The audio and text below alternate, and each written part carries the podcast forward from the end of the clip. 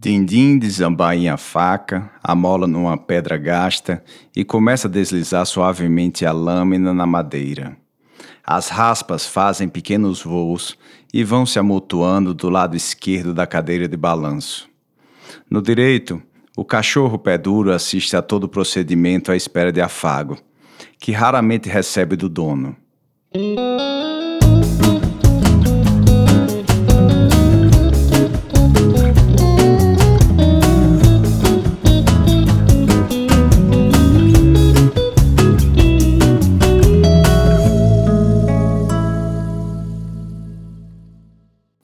Você está ouvindo o Bibliocanto, podcast da rede de bibliotecas do SESC Distrito Federal. Em Dindim, um senhor de 70 anos e cego de um olho desconfia que sua filha seja vítima de violência do marido. Apesar do apelido doce e da rotina aparentemente calma, Dindim busca defender a honra da sua filha. A partir de memórias de seu bisavô, chamado Dindim, José Almeida Júnior procura recontar a história da família com elementos de ficção, usando a linguagem do interior do Rio Grande do Norte. Neste episódio, convidamos o autor José Almeida Júnior para a leitura do conto Dindim. A rotina de Dindim não se altera desde que ficou viúvo e veio aos 70 anos morar com a filha, o genro e os dez netos. É o primeiro da casa a se levantar por volta das quatro horas. Tira uma caneca de água do pote, come papa de beterraba, chuchu e batatinha, feita no dia anterior, e se senta de frente para o jardim. Na cadeira de balanço, espera impaciente por Chicola, que traz na carroça caixas de madeira da feira da Cobal. Chicola desmancha as caixas em tábuas, deixa a madeira ao alcance das mãos de Dindim e joga os restos de coentro, tomate e girimum na calçada. Dindim não tira um cruzeiro do bolso. Quem paga ao carroceiro por semana é sua filha, Dona Toinha. Dindim desembainha a faca, amola numa pedra gasta e começa a deslizar suavemente a lâmina na madeira. As raspas fazem pequenos voos e vão se amontoando do lado esquerdo da cadeira de balanço. No direito, o cachorro pé duro assiste a todo o procedimento à espera de afago, que raramente recebe do dono. O apelido doce de Dindim e o seu rame-rame aparentemente calmo escondem um passado dos tempos em que era conhecido como seu juvenal. Ele é um homem acabrunhado, de poucas palavras, e o único assunto que se empolga para falar é dos dias em que a família acoitou o bando de Lampião. Até mesmo Dona Antoinha pouco sabia sobre o pai. Apenas fuxicos de que teria dado fim à vida de uns cabras lá para as bandas de Catolé do Rocha. Dona Toinha não tinha conhecimento nem de como o pai chegara em casa com o olho direito vazado. Um dia, Dona Toinha percebe Dindinha perreado. Ele raspa todas as tábuas trazidas por Chicola antes do almoço. Depois de tirar um cochilo, fica andando pela casa riscando a faca no muro. Quando a peixeira perde o fio, ele amola na pedra. O cachorro parece incorporar a agonia do dono, porque late para todo mundo que passa na calçada e rói as pontas de sobra de madeira até sangrar gengivas. O senhor parece avexado hoje, meu pai. Aquele cabra safado trouxe pouca tábua. O que vou fazer de tarde? Tire um cochilo, escuta a difusora, vá dar uma caminhada até a estação, qualquer coisa. Eu lá tenho tempo para essas coisas, Toinha. Preciso afiar a peixeira. Eu peço a chicola para molar na cobal. Não fico longe dela de jeito nenhum. Dindim abaixa a faca e a esconde no cós da calça. Eu tenho percebido umas coisas estranhas aqui nessa casa, Toinha. Acho que Dedeca açoitou você por esses dias. Mas que besteira, meu pai. Dedeca passa mais tempo em Caraúbas do que em Mossoró. Vocês estão me escondendo alguma coisa aqui. Dindim toma o toco da boca do cachorro e volta a raspar a madeira. Quando ele veio me pedir sua mão, eu permiti com muito gosto. Vocês são primos, fica tudo em família. Mas eu disse que ia abrir o bucho daquele cabra se ele bulisse com você. Não criei meus filhos para levar a surra dos outros. Dona Toinha ainda tenta convencer o pai de que seu marido não fez nada. Mas quando o Dindim cisma com uma coisa, ninguém consegue mudar. Talvez estivesse cabreiro, porque a filha anda muito calada nos últimos dias. Ela não fica mais conversando na calçada com o namorado da filha mais velha, não agua as plantas do jardim, as roseiras já começam a ficar ressequidas com o mormaço de Mossoró. Quando raspa a última lasca do toco, Dindim arranca o chaboque do dedo indicador. O sangue começa a jorrar. Dona Antoinha fica aperreada, chama Tontonha e vai se recolher no seu quarto chorar. Dindim agora tem a certeza de que alguma coisa seu Dedeca fez com sua filha. Ele nunca a viu perder o controle. Tontonha joga iodo na ferida e amarra firme o pano no dedo de Dindim até o sangue estancar. O senhor não tem mais idade para mexer com faca. Ainda vai perder a cabeça do dedo para deixar de ser tinhoso. Pare de ser cabida, Tontonha. Ainda passa a faca na sua língua e mando você de volta para Catolé. Só deixo minha peixeira quando tiver que prestar contas com o homem lá. Vá-se embora, cape o gato, vá. Antes de Tontonha sair, ele faz sinal para ficar. Tô notando Toinha meio amuada. Não tá mais nem tomando café aqui comigo, passo o dia encurujada naquele quarto. O que estão escondendo de mim? Não sei de nada não, seu Dindim. Deus me livre me meter no charfurdo dessa casa. Tontonha. Dindim conhece bem Tontonha, sabe quando ela está mentindo. Ele a trouxe ainda menina de Catolé do Rocha para ajudar a dona Toinha quando ela se casou com seu Dedeca. Na Paraíba era conhecida como Toinha, mas teve que trocar o nome para Tontonha, para não confundir com a filha dele.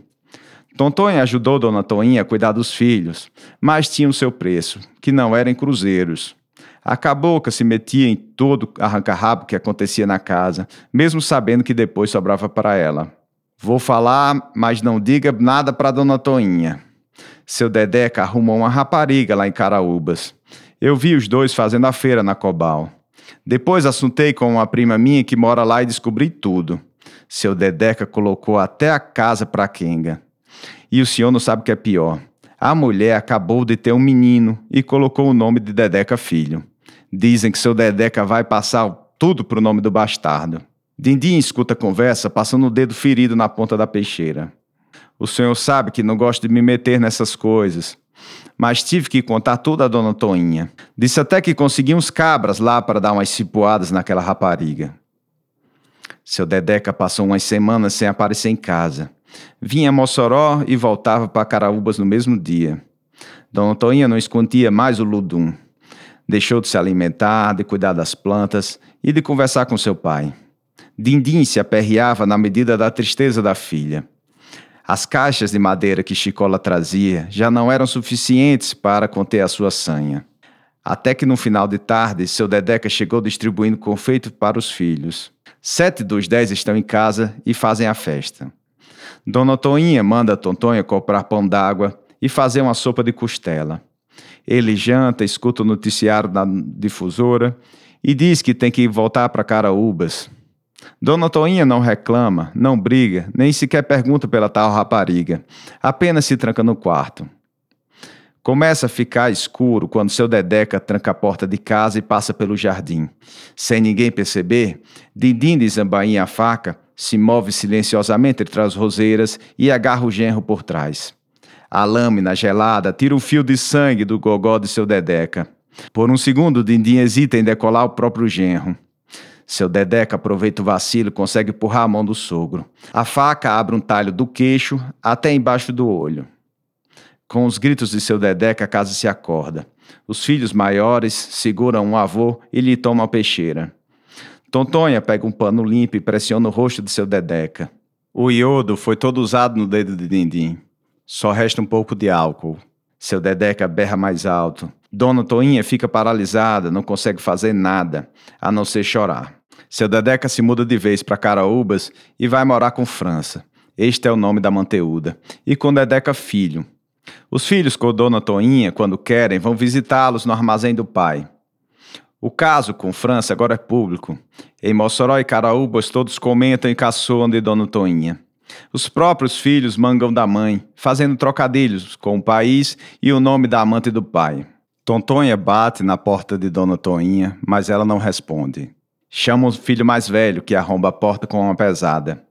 Dona Toinha está se balançando na rede com o rádio ligado na difusora. Seu Didim pegou o beco, disse Tontonha.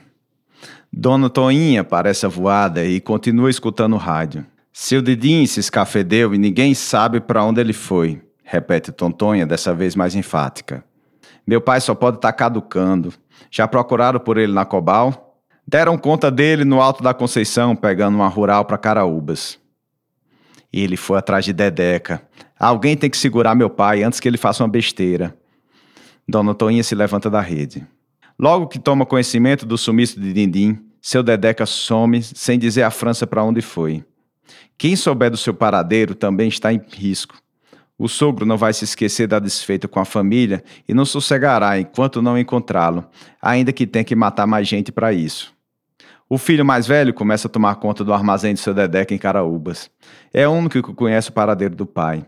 Mas ele não corre perigo, porque Dindim seria incapaz de fazer mal ao próprio neto. Os demais filhos continuam à procura de Dindim.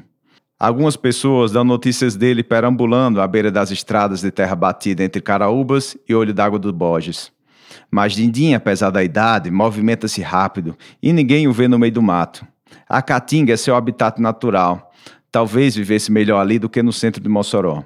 Dona Toinha está cada vez mais enfornada no quarto, sem contato com o seu povo. A filha mais velha e o genro tentam reanimá-la, mas não adianta. Passa o dia remoendo a perda do pai e do marido ao mesmo tempo. Não tinha certeza de qual ausência a fazia sofrer mais. Talvez sentisse mais falta do pai. Era um senhor de idade, cego de um olho, batendo perna na caatinga em pleno período de seca. Dedeca pelo menos tinha uma rapariga para tomar conta dele. A família já tinha perdido as esperanças quando Dindim resolve voltar para casa. Chega mais magro, com o rosto chupado, o olho esquerdo está mais baixo do que o normal. Não deve estar enxergando bem. O cachorro começa a latir e pular nos pés dele. Ele ainda encontra forças para dar um chute no animal. Dona Toinha manda Tontonha preparar a papa de beterraba, chuchu e batatinha e traz uma caneca de água. Dindim vira o copo de uma vez por onde o senhor teve, meu pai? Dindim não responde e se senta na cadeira de balanço como se estivesse exausto. Ele pega os restos de tábua que Chicola deixou da última vez, desambainha a faca, mas fraqueja. Guarda a peixeira nos cós da calça. Diga a Dedeca que pode voltar para casa. Eu lacei o rumo que ele tomou. O homem se treme todo com medo do senhor. Fale para os seus meninos que eu voltei. Eles tratam de dar notícia ao pai. Tontonha traz a papa de Dindim e coloca o prato no seu colo. Ela empurra o cachorro, puxa a cadeira e se senta do seu lado. Dindim come alvoroçado, deixando escorrer a papa na boca e na camisa. O cachorro lambe os pingos que caem no chão. Como o senhor conseguiu passar duas semanas embrenhado no meio do mato? Bebeu água, comeu? Dindim não responde e continua comendo. O que o senhor fez com a rapariga? Cisca daqui, Tontonha. E o bastardo? Se não tivesse tão fraco, eu açoitava você como uma ripa. Minha prima lá de Caraúbas disse que França se escafendeu com o menino. Já procuraram na região toda, até na Paraíba, e ninguém dá conta dos dois. Só tomara que o senhor tenha pelo menos poupado o bastardo de ser esfolado. Ele não tem culpa da safadeza dos pais. Didim se levanta devagar, puxa a peixeira e aponta para Tontonha. A faca treme na sua mão, numa mistura de raiva e fraqueza. Ela ergue os braços, diz que não pergunta mais nada e sai. Dindim volta a se sentar e afaga o cachorro. Pega um resto de toco e desliza a faca. As primeiras raspas saem finas e saltam num ritmo constante, com tinta rubra na madeira e cheiro de sangue talhado. Meu nome é José Almeida Júnior, escritor e defensor público do Distrito Federal. Sou autor de dois livros: O Homem que Odiava Machado de Assis, publicado pela editora Faro, e o livro Última Hora, publicado pela editora Record. Romance vencedor do Prêmio Sesc Literatura e finalista dos prêmios São Paulo de Literatura e Jabuti. Para entrar em contato comigo, basta me procurar nas redes sociais pelo meu nome, José Almeida Júnior. Esse foi mais um episódio do Bibliocanto, seu cantinho de leitura na biblioteca em podcast. Com produção da Rede de Bibliotecas do Sesc Distrito Federal, esse podcast busca apresentar escritores do Distrito Federal e entorno através do encantamento pelas palavras. Episódios novos serão lançados a cada 15 dias. Assine o podcast e ouça os outros episódios.